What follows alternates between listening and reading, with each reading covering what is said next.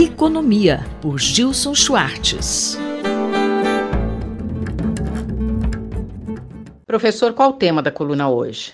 Cada vez mais os jogos estão na nossa vida. Só que agora game virou sinônimo de política. A questão apareceu já em declarações do presidente Lula há algum tempo, atribuindo aos games uma influência em comportamento violento de crianças e de jovens, depois ele se corrigiu. Mais recentemente, a própria Associação Brasileira da Indústria de Games se posicionou contra uma movimentação no Congresso que propunha criar um marco legal para a indústria de games. A Abra Games se posicionou claramente, oficialmente, contra esse projeto de lei, declarou seu repúdio nesse projeto de lei, não considera o setor de games como um todo, ou seja, não representa o setor, não interessa, não atende os interesses dos desenvolvedores brasileiros e ainda gera insegurança para profissionais, empreendedores,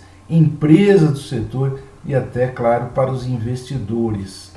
O ponto é que esse marco legal faz a defesa do interesse dos chamados fantasy games e não de todos os tipos de jogos que estão no mercado, que são a imensa maioria. O que, que são esses fantasy games e esportes? Isso vai cruzar com outro tema que está vindo à tona, que são essas bets, essas empresas de apostas. Em suma, jogos de azar no lugar do jogo do bicho, no lugar daqueles, daquelas maquininhas que frequentavam os botecos em todas as periferias, agora há um segmento crescente de apostas. Um projeto de lei que deveria definir diretrizes para toda uma indústria, com mais de mil estúdios de desenvolvimento de games no país, acaba atendendo ao interesse de uma minoria, mas que explora jogos chamados de fantasy, mas que parece que tem mais a ver com jogos de azar do que com entretenimento digital, cultura digital.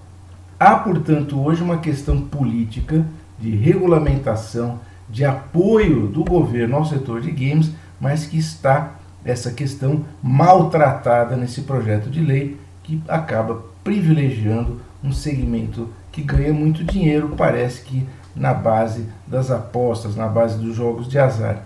O fato é que a semana passada foi uma semana que marcou a história da indústria de games no Brasil. Professor, que acontecimentos marcaram a semana passada? Depois de toda essa discussão sobre o marco legal, posicionamento da Abra Games, aconteceram dois eventos importantíssimos simultâneos. Primeiro foi a realização do Brasil International Games Festival, conhecido como Big Festival. Hoje é o mais importante evento do setor que atende tanto o interesse dos consumidores quanto das empresas. É uma parceria, o Big Festival, que já existe há vários anos, é uma parceria com a própria Abra Games. E também na semana passada foi realizado o primeiro encontro Progresso dos Games no Brasil lançando a rede progressista de games, RPG. Esse encontro reuniu vários agentes do ecossistema de games, instituições apoiadoras, políticos, inclusive vários do governo, muita gente interessada em discutir políticas públicas para o setor de games no Brasil, que elaborou uma cartilha